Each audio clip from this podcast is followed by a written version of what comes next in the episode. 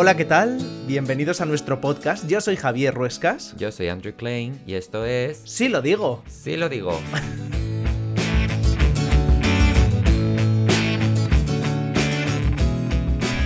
¿Qué tal? ¿Cómo estás? ¿Tú? Muy bien, muy Aquí contento. otro día más Sí, con el set aquí montado, con todo listo. con todo el circo que tenemos aquí. Hoy estoy un poco más nervioso porque, eh, bueno, resulta que voy a ser entrevistado un poquito más, ¿no? El otro día Sí, te la- tocó a ti. Hablé yo mucho, hablé yo mucho y hoy te toca un poquito a ti. ¿Y, y qué, te has, qué te has preparado para mí? Pues nada, unas preguntitas. Claro, tú has tenido muchísimas entrevistas ya. Has hablado siempre, m- m- normalmente muchas veces te preguntan siempre lo mismo. Entonces hemos Sí. preparado una serie de preguntas que distan un poco de lo que te han preguntado siempre, porque si no es un aburrimiento. Vale, bueno, o sea que vamos a hablar sobre lo que es ser escritor, pero desde un punto de vista como más hogareño, a lo mejor, ¿no? Más de andar por casa. ¿No? ¿Qué digo yo? Ay, Dios mío. Eh, vale, de acuerdo. Eh, espero que hayas pensado bien las preguntas. Estoy, so. estoy listo eh, para empezar. Vamos, a- Vale. adelante. Bueno, pues lo primero que hay que preguntarte es ¿cómo empezaste? ¿Cómo empecé a ser escritor? Sí, Esta claro. historia es la... Siempre me... eche- Tengo que decirte que esta pregunta ya me la han hecho muchas veces, I'm ¿vale? sorry, pero, but pero hay que un- poner en... un en- context. Sí, voy a poner un poco de contexto y voy a contar alguna cosa pues que no haya contado habitualmente, porque la historia oficial, ¿vale? Es que yo era mm, eh, un lector voraz, eh, que de hecho cada noche que me terminaba un libro, de estos del barco de vapor, un serie azul Sí, o de la blanco, época naranja, nuestra. lo que fuese, yo gritaba desde la habitación, mamá, ya me he terminado un libro. Y mi hermana decía, o mi madre me decía, ¿te quieres callar ya e irte a dormir, por favor? Muy bien, Javier, ya está, venga. Y a lo mejor era muy tarde, claro. Ella, ella me apoyaba en la lectura, pero no en mm, dormirme tarde cuando había que ir al cole. Yo era un viciado de la lectura. Y el caso es que un, un día eh, descubrí que para ser escritor no tenías que estar muerto ni ser viejo. Yo E- pensaba... Eso es un dato bastante importante a tener en cuenta, claro. Escúchame, eh, es que yo no tenía apenas re- en referencias. En mi colegio, vinieron, a mi colegio, por desgracia, vinieron muy pocos escritores a dar estas charlas Madre de... mío, yo creo que no vi ni un escritor que viniera a dar una charla. Eso es muy fuerte. O sea, Nunca. mm, por eso yo valoro tanto cuando un, cuando un centro me invita a mí o invita a alguno de mis Y además compañeros. que vas mucho. Siempre que Sí. te lo piden vas porque además tienes libros, Siempre que tienes puedo, voy. historias que están Sí. trabajando en institutos. Tengo que decirte, luego si quieres hablamos de eso, eh, porque ahora ya no puedo ir tanto a, la- a los encuentros con colegios, Bueno, porque ahora me por ejemplo mucho. COVID. Entonces Bueno, aparte el del tema- Sí, Sería más de por el COVID es Teams. porque hay más cosas que no, que hay momentos en los que me es más difícil por temas de, de tiempo. El caso es que yo no sabía quién, quién escribía los libros. O sea, bueno, yo siempre pensaba que eran gente de fuera o españoles, pero que estaban muy muertos o casi muertos. Y de repente descubrí Manolito Gafotas y, y Elvira Lindo. en Carabanchel. Claro, Carabanchel alto y Carabanchel bajo, bueno. Y descubrí que esa señora ni estaba muerta ni era vieja. Y dije, ah, pues si ella, si ella puede escribir, yo también puedo escribir. Y para adelante. Y para adelante me puse y escribí un, un cuadernito, eh, una historia eh, que se llamaba La historia de todos. Fíjate, qué, qué poético, ¿eh? Eh, Tiene título como de premio Planeta Pero casi. realmente. Pero realmente eh, el primer libro que realmente escribiste te lo publicaron tus No, padres. eso todavía no hemos llegado, Andrés, todavía no hemos llegado. Esto es un cuadernito cuando tenía 11 años. Vale. Todavía no. ah, Que yo creo que lo he visto en casa de tus padres. No, Sí, y sí, aquí, sí. y aquí, está por aquí, luego te lo enseño. El caso es que este cuaderno yo lo empecé a escribir porque mi abuela, eh, Luisita, en su. eh, en una casita que tenían ahí en, en una finca. No trajo colores, ni pinturas, ni tenía la Game Boy a mano, que era lo, lo fundamental. Entonces la única opción era me pongo a escribir. Te- me dio un bol y dijo, pues diviértete, y me puse a escribir. Y la cosa es que, bueno, la historia era básicamente la mía, ¿no? Mm, Con los nombres de, de mis amigos, Mónica, Jorge, Bueno, pues lo típico cuando empiezas a escribir una historia pues claro, pues claro. Pero yo, como ya sabía lo que era la creatividad y que me tenía que inventar cosas, pues por ejemplo, al protagonista Javier eh, le dije que. Le, le puse que sus padres estaban divorciados. Y eso a tus padres ya... Mi madre le preocupó. Mi madre leyó entre líneas, dijo: Este se debe pensar. Este está viendo algo que no hay. Eso es. Y yo le tuve que decir: Mamá, es la imaginación, ¿vale? Todo Es chulo que yo. tengo mucha imagen. Y entonces. Esa era la siguiente pregunta, de hecho. ¿De dónde sacas tú estar- estos rollos, estas paranoias y estas historias que al final pues puedes volcar en, en libros? Piensa que esa primera historia era realismo, realismo contemporáneo. Vale. Era yo con mis amigos yendo al cine y tal. O sea que la primera fuente de inspiración de cualquier escritor es su realidad. Tu vida personal. Eso es. O sea, esto es tal cual. Esto eh, da igual si luego la historia se ambienta en el espacio exterior o en un mundo fantástico. Para mí, la razón por la que escribo es para entender mi vida y mi vida está compuesta por las personas que me rodean y las situaciones que yo vivo en el día a día. Entonces, en ese primer cuadernito yo escribí mi historia. Luego lo dejé a medias y además está como a mitad de frase, como que me llamaron a cenar y se cortó Y- y ahí. ahí ya está. Es muy fuerte. Y años después la- lo, de- lo descubrí, reencontré ese cuaderno y le hice como un epílogo. Hola, soy Javier, tengo ahora 14 años, han pasado tal, y la historia de este, pues bueno, se quedó así cortada y fin, ¿no? Y ya está. me quedé súper tranquilo, dije, bueno, pues ya está, fin. Y entonces yo me di cuenta de que seguía queriendo y necesitando escribir, porque yo te digo que lo de ser escritor es una necesidad. Da igual si te publican, no tiene que ver con que si has ganado premios, si vas a ferias del libro, tiene que ver con que es que lo necesitas. Y con que tú estés contento con el trabajo que has hecho creando una historia. Pero más no allá del eso, es que- éxito, más allá de la publicación o más Sí. allá de... Sí, pero más allá de estar tú contento, es antes de estar contento con algo que has terminado, es como. Eh, lo necesitas, lo- necesitas compartir de una manera. Hay otras personas que necesitan compartir su mundo interior a través de la música o de la pintura. Pues un escritor de verdad que necesita contar esas historias y a veces son eh, historias reales, ¿no? Que, que le pasan a él, es, un, es más autobiográfico, y en otros casos, pues, se convierten en fantasías. Ese primer libro que tú dices que Inspires me publicaron, en efecto, eh, lo escribí años después. ¿No estaba ambientado en la romería del Escorial o algo así? Ha- mm, Había cosas de- del Escorial, había partes del bosque que hay cerca de- del Escorial, claro, porque a ver, si tú vives en San Lorenzo del Escorial, ¿Qué vas a con esos montes y esos bosques, pues obviamente de ahí bebes mucho. Pero también bebí mucho de Londres, porque fue el, el Mm. primer viaje que hice en avión. Ah. Y además Londres tiene así un significado pues muy poético y muy mágico para quienes nos gustan historias, yo que sé, como Peter Pan, ¿sabes? Que es, Sí, es muy simbólico, o Mary Poppins, ¿no? Entonces, yo cuando fui a, a Londres era como estar en el escenario de uno de, de mis De libros favoritos. Claro. Claro. Y dije, necesito meterlo esto en un libro mío. Entonces hice un personaje que tenía que viajar a Londres con sus compañeros, descubría que todos tenían un poder distinto y tenían que salvar el mundo de las hadas. Bueno, bueno, bueno, una, Una maravilla. fantasía. Y claro, yo lo escribí y lo escribía en clase, sí, lo digo, sí, lo digo En vez de estar tomando apuntes, tú En escribías efecto. el libro. Correcto. Oye, cada uno ¿Sabes qué pasa? como quiere. Yo voy, yo voy hilando porque esto va así en este programa. Tú sabes que aquí hablamos de todo. Yo estaba ciego, sinceramente. Yo ahora mismo tengo lentillas para quienes estáis viendo el vídeo en YouTube. Yo tengo lentillas porque si no mm, vería a Andrés borrosillo. Entonces, eh, de adolescente yo no quería llevar gafas y me pasé mi buen curso o dos cursos. Calladito. Yo sin ver lo que ponía en la pizarra. Yo copiaba a mi compañero al lado sus apuntes. Si ese apunte estaba mal o si yo no entendía la letra de mi compañero, ahí me quedaba. Entonces, eh, tenía tanto aburrimiento porque no veía lo que ponía en la pizarra y me enteraba de la mitad. Y bueno, si había que leer el libro, sí, pero, pero si no, no. Que yo me puse a escribir y dije, voy a terminar esta historia, voy a terminar esta novela y, y va a ser una, una maravilla porque todo el mundo me va a querer publicar. ¿Por qué? Porque soy un niño prodigio. Y así además tú pues estás en clase, estás tomando apuntes, pero realmente estás escribiendo tu historia. Pero así el Yo profesor, estaba- profesora está tranquilo porque estás tú escribiendo. Ah, sí, yo soy una ¿El persona que, Ah. eso es, he molestado poco. Entonces yo pensaba, yo soy un niño prodigio porque voy a escribir una novela muy larga, como en su momento Christopher Paolini con, con Eragón. Y entonces yo dije, bueno, el Eragón español, el mío. Y entonces yo me puse a escribir pensando que todo el mundo me iba a querer publicar. Yo, de hecho, hice como apuestas con mis compañeros amigos de, de clase, en plan, pues voy a terminar este libro para este momento, no sé qué.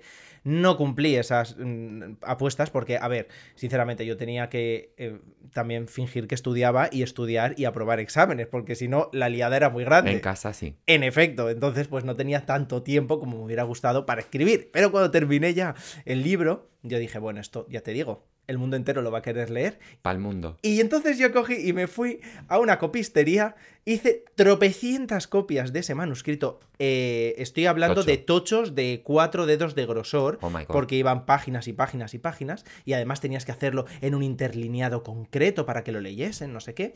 Y me fui a la librería y yo mm, fui apuntando el nombre de todas las editoriales de los libros que a mí me gustaban. Dije, aquí van a publicarme, aquí van a publicarme, aquí van a querer publicarme. Y así me fui yo con mis, con mis señas, ¿no? De ediciones B, de Salamandra, de SM, de Alfaguara, de no sé qué. Y luego buscaba en internet, yo ahí, mm, Jessica Fletcher, buscaba las direcciones postales y un teléfono. Y yo llamaba a ese teléfono. Y ya está. Una pobre señora, probablemente mm, secretaria que tenía que aguantar de todo, se encontraba con eh, llamadas mm, de, de un chaval que decía, hola, ¿qué tenemos que hacer para mandar un, eh, un manuscrito? Yo ya sabía las palabras, ¿no?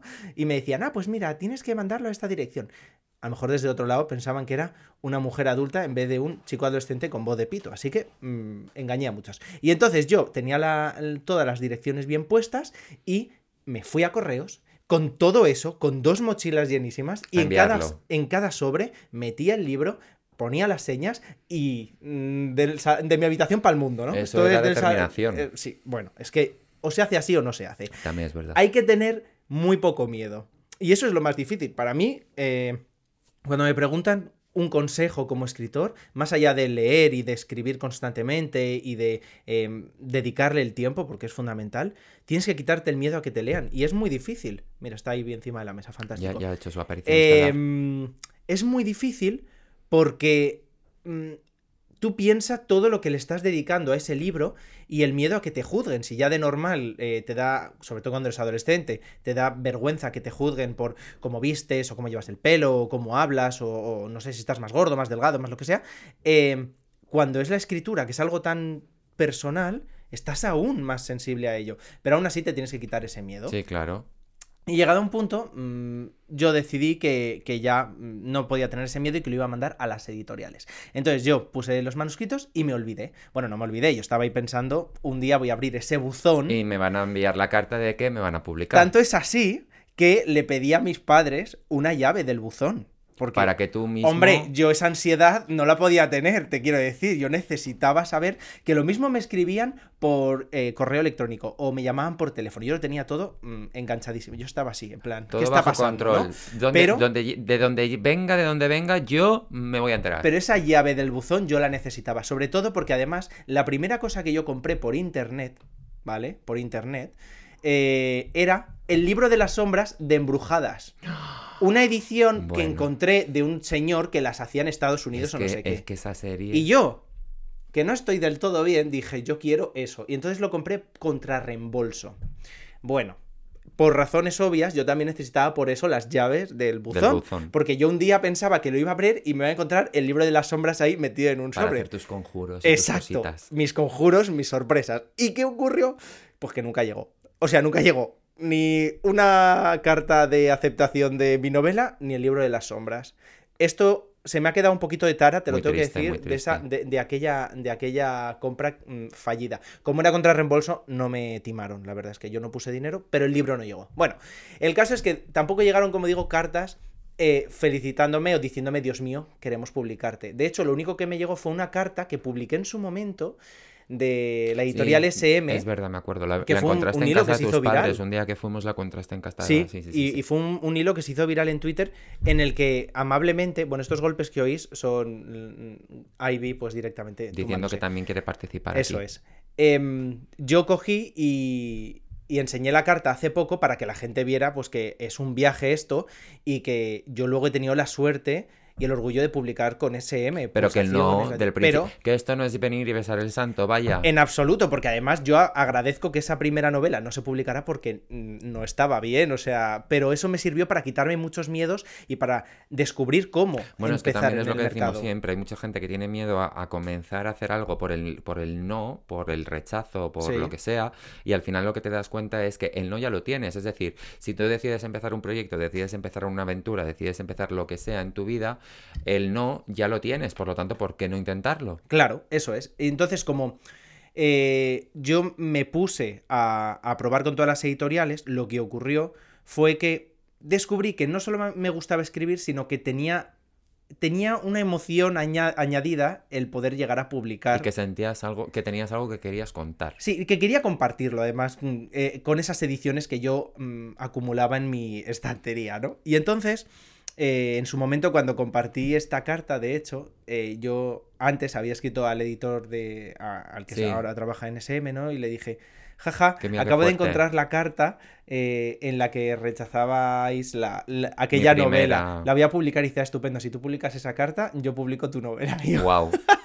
lo decía de broma, obviamente. Y obviamente la carta es todo lo contrario, es para mí un símbolo de que hay personas al otro lado, de que se toman el tiempo en leer esos manuscritos. Y en responderte. O al menos en aquel momento, porque ahora mismo el mercado ha cambiado mucho y es más difícil acceder a ellas, esa es la realidad. Ahora mismo tienes que ir acompañado de un plan de marketing casi tuyo previo a, que te publiquen. O sea, ya tienes que ser una figura más o menos conocida o que tengas una historia que se haya hecho pública de alguna manera porque has vivido algo terrorífico, has vivido algo maravilloso o, eh, no sé, algo que se haya viralizado de alguna manera. Entonces es más fácil entrar por ahí. Ya. Que aún así hay opciones de simplemente tener tu novela y, que, y editoriales que siguen leyendo esos manuscritos que, de, personas que no son conocidas a, nivel público, ¿no? Y eso es lo que me salva a mí y me, y me tranquiliza de, de animar a la gente a escribir. También están los concursos, que yo nunca me he presentado a un concurso literario. Ay, porque tengo muy mal rechazo. Entonces yo pienso. Tienes mal perder. Tengo eso, mal perder. Tengo mal perder porque no me gusta ese, ese tipo de rechazo. lo que es Pero jugar con Javier a un juego de mesa, no tenéis ni idea. Me estás vacilando. Eh, tú también te picas un montón, yo, yo Andrés. Me pico, yo me pico, pero no soy ah. el único que se pica. No, es que claro, es que si jugamos, jugamos. O sea, esto no es una broma. Veis, veis, veis. Si jugamos, jugamos. Atención a lo que acaba de decir. A ver, vamos a ver. Eh. Yo recuerdo algunos piques eh, jugando al ajedrez. Que yo reconozco, ¿eh? Que yo soy competitivo cuando juego. Porque después de ver Gambito de Dama, bien que nos dio por el ajedrez. Sí, porque aprendí a jugar al ajedrez por, por, la serie, porque dije, yo, esto, yo tengo que entender lo que está pasando te enseñé. Claro. Eso. Me enseñaste, bueno, me enseñaste. En cualquier caso. Bueno, a ver, entonces, todo este tema de contar historias, la gente te conoce por tu faceta también de YouTube, de contar historias y demás, pero vamos a poner un poquito de salseo a esto porque ya... Ya está, yo creo que ya, está, situado. Yo, yo creo que sí, el contexto ya está puesto. Y entonces, vamos con un poquito de salseo. A la hora de basarte eh, o crear historias como las que estás creando ahora, por ejemplo, para tus futuros proyectos o historias del pasado, ¿qué has sacado de mí? ¡Oh! No me puedo creer esta pregunta. Venga, un poquito de salseo, porque chico, eh, para eso estamos aquí los dos. Yo aquí con la gata estirada en la mesa, que se acaba de matar. Menos mal que los gatos no se matan. Entonces te quiero decir, mm, un poquito de salseo, porque a la gente esto le va a gustar. Vamos a ir directos, al grano. Yo te conocí cuando estaba corrigiendo Cuentos de Vélez, la reedición que tenemos 2019. ahí. He señalado en el vídeo, si lo estás escuchando, pues no lo habéis visto, pero bueno, está en la estantería. Y eh, escribiendo una novela que se llama Los cinco continentes del amor. esa, esa novela realmente fue la primera que yo escribí entera estando contigo. Em, y ha sido una novela que ha tenido mucho de nosotros, pero no de ti en concreto. Me refiero, Andrés. Yo lo siento, pero no hay ningún personaje de esa novela que diga, este es Andrés. No, pero muchas de las cosas que suceden en esa novela, sí que tú como eh, estudio de campo, ese trabajo de campo, empezamos a hacer muchísimos planes por Barcelona antes de, venirnos definitivamente a Madrid, porque tú también querías ver realmente cómo era aquella historia y cómo era aquella vaina, para tú después poder contarla bien en esa historia. Claro, además, eh, Olimpia, que es la protagonista de Los Cinco Continentes del Amor, es una chica que está viviendo esos primeros amores. Es el amor de los del verano de los 18. Claro, entonces yo decía, pues a ver cómo es ir con alguien de quien estoy enamorado a estos lugares a donde yo quiero poner a esta muchacha. No siempre se puede, porque claro, mm, yo no puedo poner, no, me puedo subir encima de un dragón, por ejemplo, y volar como en otros libros. No, de momento no. De momento no. Entonces, en este caso yo tenía la suerte de poder hacer un research en el lugar, porque además se desarrollaba en Barcelona la historia. La escribí con Frances Miralles y entonces dijimos, oye, la ambientamos en Barcelona y así vemos un poco las ciudades de dos perspectivas distintas. A nosotros es una novela que nos encanta. Eh, no ha llegado a tantos lectores como nos gustaría, pero quizá en el futuro pues se conozca más. Hola, ¿qué tal? Eh, voy a bajar otra vez a la gata porque, de nuevo... Está un poquito attention whore. Está attention whore, la verdad. Eh, pero, pero ella siempre está muy attention sí, eso es verdad. De nada, en nada se va a poner a hacer aquí malabares. Ya está aquí otra vez. Bueno, el caso es que de ti en ese no hay tanto. De donde sí he sacado mucho más, o al menos más reflexiones y, y no sé, una forma de ser como más calmada y tal, es en Delos no puedes morir. En ese libro eh, hay personajes alrededor del protagonista que le ayudan a entender quién es y dónde está y por qué está viviendo lo que está viviendo. Y yo creo que ahí sí que he bebido un poco más Pero porque también En, e, esa historia es como muy personal. Sí. Y es una historia que también te ha ayudado a ti como persona, no como escritor, a conocerte mejor. Y sobre todo porque se escribió en una buena cuarentena, Cuarentena. encerrados aquí en la, en, la, en la habitación yo y tú en el salón trabajando.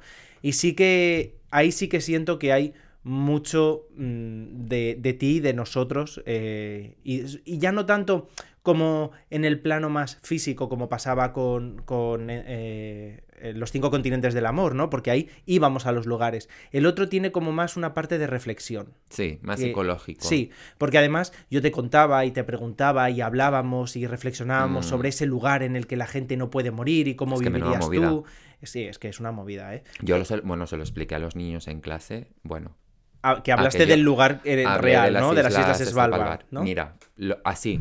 Los estaban, bueno, no lo estáis viendo, pero estaban con los ojos así, en plan, ¿pero qué me está contando este? ¿Pero es en serio? Sí. Les entró una paranoia encima que, vamos, se quedaron todos flipando. Bueno, es que si alguien no lo conoce y está escuchando este podcast, en, en mi última novela, que es un audiolibro, que se titula En de los no puedes morir, eh, se habla de un lugar que existe realmente, que se llama las Islas Svalbard, bueno, un lugar En el de norte, allí, norte, norte. que hace tanto frío que la gente tiene prohibido morirse porque los cadáveres no se descomponen Ni, lo- y, ni los virus. y los virus se quedan ahí en los cadáveres. Crionizados. Eso es. Como Walt Disney. No, como Walt Disney no, ya sabemos todos que Walt Disney murió incinerado, por favor, ¿eh? No extendamos más esa mentira. Vale, y volviendo al tema este de, Sí. de, por ejemplo, el, en de los no puedes morir y todo el tema de la reflexión y, y de que justo se escribió en el confinamiento donde tú estabas en casa trabajando.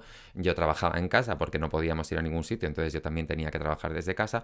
Pero ¿cómo llevas tú el hecho de trabajar en casa? Uy, pues a ver, Independientemente de que yo esté en casa, que ahora no es el caso, Sí. o que sí.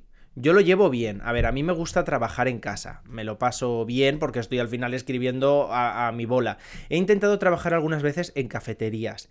Em, pero a- lo hago sobre todo cuando luego tengo un plan o tengo que ir a no sé dónde y entonces pues ya me voy a una cafetería, Es me tomo un té ahí, Te vas con escribo. tu mochila, te vas con tu, es. con tu portátil y te pones a escribir Eso allí. es. Para aprovechar el tiempo, es que también tengo que decir que Javier Ruescas optimiza mucho el tiempo. Pues sí, porque si no, pues no habría podido escribir todos estos libros y habría hecho todas estas Correcto. cosas.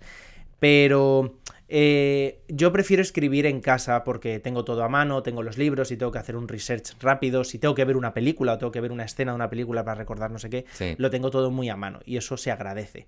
Pero es verdad que también me gusta el salir a otros sitios. Yo admiro mucho, por ejemplo, a Blue Jeans, que es un escritor que se va siempre pues a su Starbucks en Callao y está ahí Fíjate. escribiendo y va escuchando y a veces pues algunas cosas que escucha De las conversaciones de los demás. Y eso es una pasada. A mí no. O sea, yo me encierro en nivel. O sea, yo puedo estar en una cafetería que me voy a poner unos cascos, No, como estos que llevo puestos bien grandes, con una música a todo volumen, Ajá. y estoy ahí centrado. Eh, pero en general, yo llevo bien lo de escribir. Pero es verdad que se echa en falta, pues, el, el salir, ¿no? Para según qué claro. Yo a veces, aunque no lo parezca, envidio a las personas que salís de casa a trabajar y interactuáis con otras personas dos y tal. contextos, de- dos contextos distintos, entonces También. no estás, eh, mezclas todo como es en tu caso, que tú tienes tu vida personal, pero también tienes tu vida profesional Claro. en casa. Yo, por ejemplo, puedo desconectar y separar una cosa de la otra. Y eso es una maravilla. Sí. Eso sí, da un sí, gusto. Pero, por ejemplo, tú tienes otra cosa que yo, por ejemplo, no tengo, que Bueno, es todo claro. el tema de los viajes, Ah, las presentaciones, las entrevistas cuando se hacen presencialmente en la radio, en la tele. em, Lo mejor, ¿Te de, lo no mejor te de eso. ¿Te cansa? ¿No cansa? Sobre todo cuando tienes una gira por la presentación de un libro. ¿Eso cómo lo llevas? Pues mira, he tenido un poco de todo. En general es maravilloso poder conocer a los lectores. Esto no es una frase hecha, o sea, lo pienso con cada una de las Le palabras hace que la mucha forman. ilusión. Yo doy fe que le hace mucha ilusión. Es muy emocionante encontrarte con lectores siempre que, que esperan, que hacen cola, que, que te hacen dibujos, que te escriben cartas, que hacen de todo eh, por tus libros. Es, Sí. es increíble. Fanarts pero- también. Eh, es verdad que hay momentos en los que puedes estar cansado o emocionalmente menos O que no es el entregado. mejor día de tu vida porque tienes un background emocional de X, pero tienes que estar ahí, estar con una sonrisa, Eso atender es. a la gente, porque la gente lleva tiempo esperándote. Entonces, claro, eso también es una movida que realmente no solo pasa con, con profesiones como la de Javier, yo creo que pasa con todo el mundo. Yo hay veces que también tengo un día de mierda porque, mm, yo qué sé, están operando a un conocido o tengo que estar pendiente de una llamada de un familiar o de lo que sea, pero al mismo tiempo tengo que estar en el mood y en, el, en, en mi trabajo. Entonces, eso tampoco puedo dejar que se me note. Ya, pues sí, es, es que es eso. Entonces, eh, es verdad que luego si tienes el cara al público, pues también tienes que cuidar más eso, ¿no? Claro, no estás delante de un ordenador. Pero en 24/7. general yo no recuerdo ningún momento así incómodo de haberlo pasado fatal y haber tenido que fingir que estaba bien. De verdad que Pues a mí me... eso está muy bien, o sea, has tenido mucha suerte en ese Sí, y sentido. porque me... mm, eh, también, a ver, toda la gente con la que he trabajado me ha protegido mucho en ese Eso sentido. Si hay un momento en el que yo no puedo hacer lo que sea, por lo que sea, pues se cancela o se pospone o, o lo Sí. que haga falta. Y también los lectores Bueno, eso también son- es importante, ¿no? Rodearte de un buen equipo Sí. que realmente entienda que puede haber una circunstancia X que hace que pues Eso tengáis que aplazar, que cambiar algo porque no estás en el momento ideal para poder hacer ese trabajo que implica Sí. tanta conexión emocional y tanto trabajo a nivel psicológico que es el conectar, el relacionarte y el hablar con gente que, que- que le gustan tus historias o que te sigue por, por una razón o por otra. Lo que me lleva también a hacerte otra pregunta A ver. y es, claro, tú eres muy polifacético. Tú escribes, escribes historias eh, de, de todo tipo, em, creas contenido también para las redes sociales, tienes un canal de YouTube, entonces hay una cosa que coge más que la otra, es decir, tú te definirías más como un escritor, como un youtuber y creador de contenido barra influencer, ¿en qué punto se encuentra Javier Ruescas? ¿Es una cosa por encima de la otra? ¿Lo ves todo al mismo nivel o am, A ver, mira, yo le te das digo, todo la misma sí. importancia? No, yo eh, le doy la importancia en cuanto a que es un trabajo y está dedicado a un público y tengo que hacerlo bien. Yo si Vale. me meto en un trabajo lo hago bien. Por ejemplo, últimamente no estoy subiendo tantos vídeos de a YouTube porque no tengo tanto tiempo y si hago vídeos quiero dedicarle el tiempo y no subir cualquier cosa. Pero ideas ya tiene. Pero ideas tengo para el futuro, sí. Eh, no sé cuándo sucederán, pero ahí están. Entonces, yo, por un lado, sí, tengo, tengo el trabajo de YouTube o de creador de contenido en redes sociales o influencer o como lo quieras llamar. Pero es verdad que a mí lo que más me llena y me define y me, y, y me convierte en, no sé, una persona activa a nivel profesional es la escritura. La escritura es lo que me ha llevado a darme a conocer, la escritura es lo que me ha llevado a eh, hacerme canales de YouTube o redes sociales o lo que sea. La escritura es lo que me ha dado a conocer a otras personas con las que he conectado. Entonces, eso no se me olvida nunca y por eso no dejo de escribir, eso es una constante. Lo que podemos decir es que dentro de la, la multitud de, de- de características o de ámbitos que cubre Javier Ruescas nacen de una raíz que es la escritura.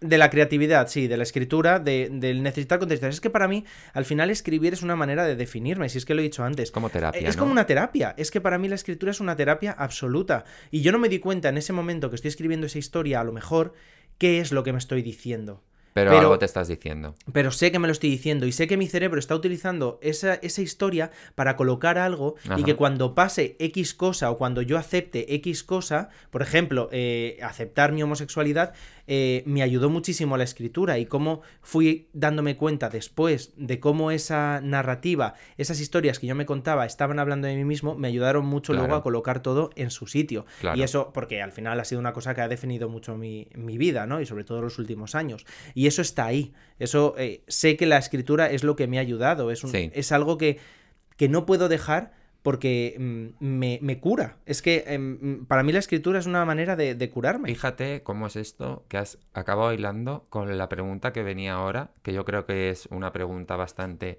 contundente y bastante interesante para casi cerrar este programa, ¿Cuál? que es, Tengo miedo. mm, ¿ha- ¿has pensado en dejarlo alguna vez? He pensado...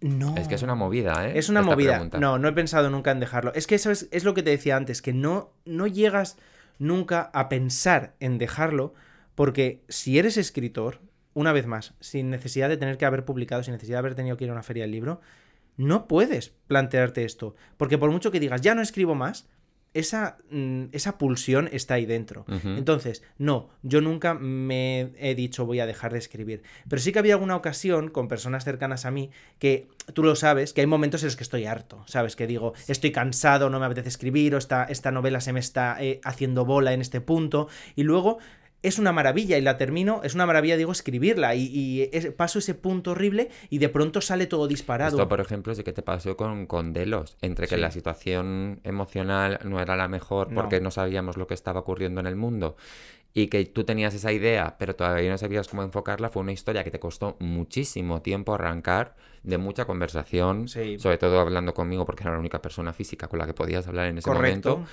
pero de hablar mucho, de darle muchas vueltas y luego al final, en cuanto, en, en cuanto tu cabeza hizo clic con realmente lo que iba a la historia, disparada, saliste disparadísimo y lo acabaste en un plis. Sí, entonces, aunque hay esos momentos, eh, yo también me rodeo de personas, de ti, de mi familia, de amigos, de, de profesionales, pues como es eh, mi agente, eh, que, que es quien me vende los libros o entiende la situación, a quien yo puedo llamar y decirle, oye, estoy Atascado. retrasándome, está pasando esto, no sé qué, y también las editoriales lo comprenden y dicen, vale, esta situación X, pues va a provocar yo eso. en el tiempo que conozco a Javier es otra cosa también. Es decir, es una persona que siempre entrega el proyecto, lo que sea, ya sea el- una campaña, ya sea. sea un Sí. libro, ya sea cualquier tipo de historia, cualquier tipo de trabajo, de proyecto en el que Javier esté involucrado, sí que hay que reconocerle que siempre se organiza para poder trabajar y para poder llegar a tiempo a lo que tenga que entregar, independientemente de lo que sea. Y eso Contrátenme, implica- señores. Eh, mi agente me está diciendo que. Correcto, Eso, eh, exacto, sí, por, por favor. Em, pero es que, yo- por ejemplo, lo que yo vivo en casa es que muchas veces, por ejemplo, yo- vemos una serie o algo, yo me voy a dormir porque al día siguiente madrugo, Ujú. tú te quedas trabajando. Sí. Porque dices, es que ahora mismo mm, me ha venido la luz, eh, tengo, tengo es que claro a lo que tengo que es ver hacer. una serie, una peli y decir, ostras, esto es lo que Y hay. las- que- exacto. eh, y, ya a- y al contrario, es decir, Mm. que yo me despierto por la mañana y casi que te despiertas a la misma hora que yo, porque Ujú. directamente dices, ya me voy a poner a trabajar. Y yo, pero, pero, ¿por, Lo por qué bueno, no te vas a lo bueno es que yo me puedo, lo bueno es que yo me puedo echar una Te siestita puedes después, gestionar, que sí, bueno, sí. te Pero lo puedes que decía es que, aunque hay, hay momentos así de bajona, y ha habido personas a mi alrededor que en algún punto no han entendido esa bajona que tenemos los artistas eh, y me han dicho, pues si no te gusta escribir, no sé para qué lo haces. Y a mí eso me sentó muy mal en ese momento, no diré quién lo Hombre, es dijo, que pero está me, me molestó. Porque es una manera. No. Porque una persona, eh, sobre todo un artista, cuando se queja, eh, lo hace desde. No sé, desde un punto. No sé. mm, muy. Oye, de- igual de, que- una debilidad o Igual de, que cualquier otra persona con de una cualquier otro- sensibilidad. Sí, es, es muy arriesgado. Igual Madre que mía, la gata que la gata hoy todo. está que, vamos, eh, igual que, que yo puedo un día mm, despotricar de es que estoy Sí. muy cansado, Y es yo que no te digo, no sé cómo claro, enfocarlo y tú no me dices... mm, Deja de ser profesor de- si no te déjalo. gusta. No, no, Claro. pero porque es que la cosa está en que todos tenemos días buenos y todos Sí. tenemos días malos. Eh, En, en mi trabajo, por ejemplo, también se verbaliza mucho. Es decir, hoy muchas veces yo he dicho, hoy he tenido uno de esos días en los que he dicho, yo me dedico a lo que me dedico por cosas como esta. Sí. Y otras veces he dicho, "Mm, tierra, mm, mátame, mm, no quiero, no quiero, hoy es un día para no salir de la cama. Sí. Que también me ha pasado, porque ha sido un desastre de día. A ver, claro, entonces, eh, nunca he pensado en dejarlo. De hecho, cuando me dijo eso esta persona, yo pensé, no, realmente me encanta, me encanta escribir. A mí me gusta mucho porque a veces se oirá a Ivy hacer grrr Es que, es como pesada hoy, maulla pero ella muy pesada. y, y dirá la está gente, pero ¿este ruido qué es? Gala Pues- está pues es dormidita y ella está diciendo hi todo el rato. Pero no, no, no, no quiero dejar de escribir. De hecho, quiero probar cosas nuevas, quiero... eh, Probar cosas nuevas. Sí, sí. Dentro del mundo de la escritura o de narrar historias, a ver, eh, te quiero decir, yo me hice un máster de cine y he escrito, he hecho cursos de guion y tal, yo quiero, yo quiero, y me lo quiero pasar muy bien escribiendo de otra manera. Ya he escrito relatos, he escrito libros de no ficción, he escrito novelas, eh, antologías, eh, he coescrito, pues yo quiero probar otras cosas, oye. Mm, bueno, siempre, siempre está bien probar cosas nuevas. Exacto.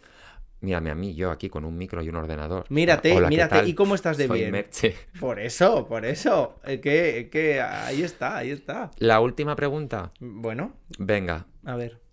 El tema del mundo de la escritura, ¿vale? Todavía estamos en ese sentido porque es de lo que más estamos Vale. hablando hoy, sobre todo de cómo es vivir con un escritor y esos, Sí. y esos horarios, esos viajes, esas cosas, esas gestiones. Sí, porque yo después de esta pregunta tengo otra para ti, pero venga. Eh, ¿Cómo se maneja el ego o los celos o los mm, entre compañeros, pues mira, colegas? el ego que va mm, eh, dentro de uno pasa por todos los momentos. A veces te sientes el rey, te sientes poderoso, eh, consideras que tu libro se está vendiendo un montón, dices, que, es un libro muy bueno, que te lo están diciendo, que sales en prensa, que te han comprado los derechos de la película, que Para no otro sé qué. idioma o lo Bueno, sea. bueno, bueno.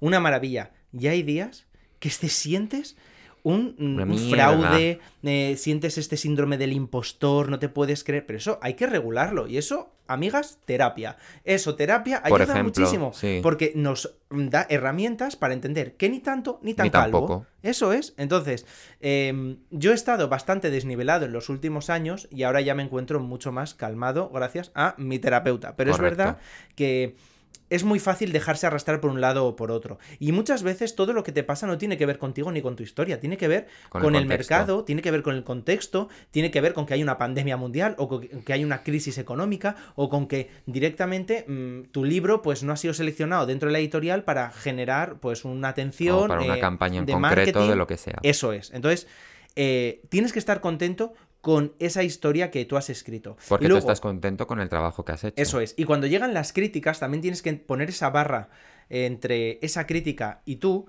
Y yo la manera en la que lo hago es diciéndome, la persona que escribió esta historia ya es diferente porque han pasado X años o X meses y ha aprendido cosas. Entonces está bien que eh, la crítica no es hacia ti, es hacia el libro y además es el libro que se escribió por esa persona en ese momento. Eso es muy interesante. Que, del, que al mismo tiempo, aunque no lo parezca, no eres tú. Y sí lo eres, pero ese a mí eso me ayudó mucho. Eres tú evolucionado. Sí, mm, evolucionado, eso es, como un Pokémon. Como un, como un Pokémon. Eso es.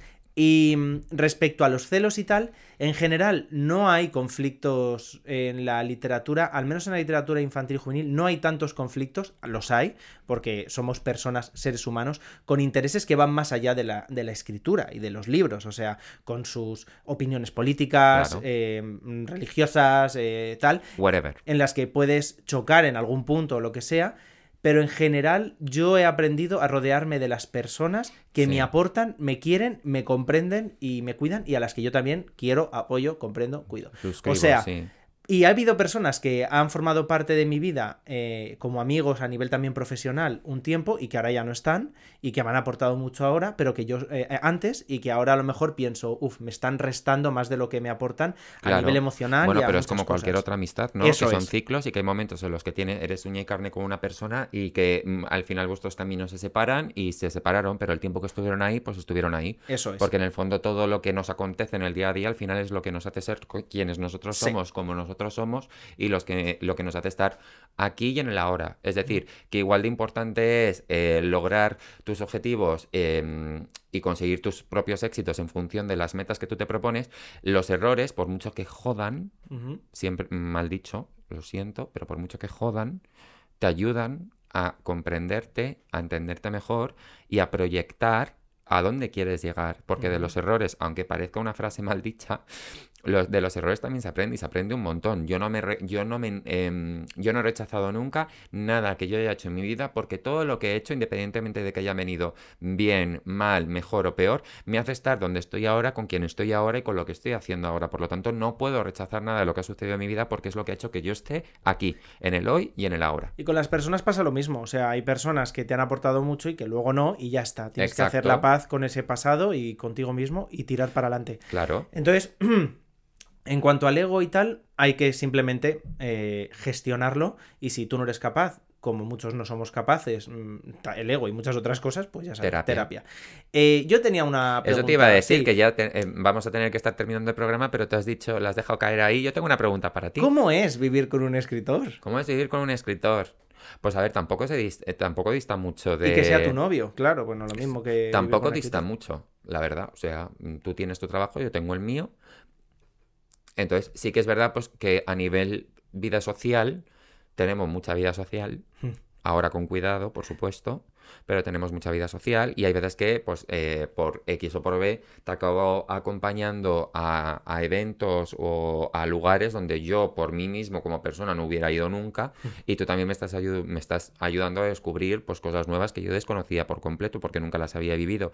Entonces, vivir con un escritor, pues, está muy bien porque además Javier sí que es verdad que es una persona que cuando empieza una nueva historia siempre me deja leer un poco los primeros capítulos para ver por dónde cogea, para ver cómo, cuál es mi reacción, si realmente está en el mood, si no estoy en el mood, si me gusta o no me gusta. O sea que en ese sentido también yo tengo que decir que confía mucho en el criterio que yo le propongo, tanto a nivel escritura como a nivel musical, a nivel X.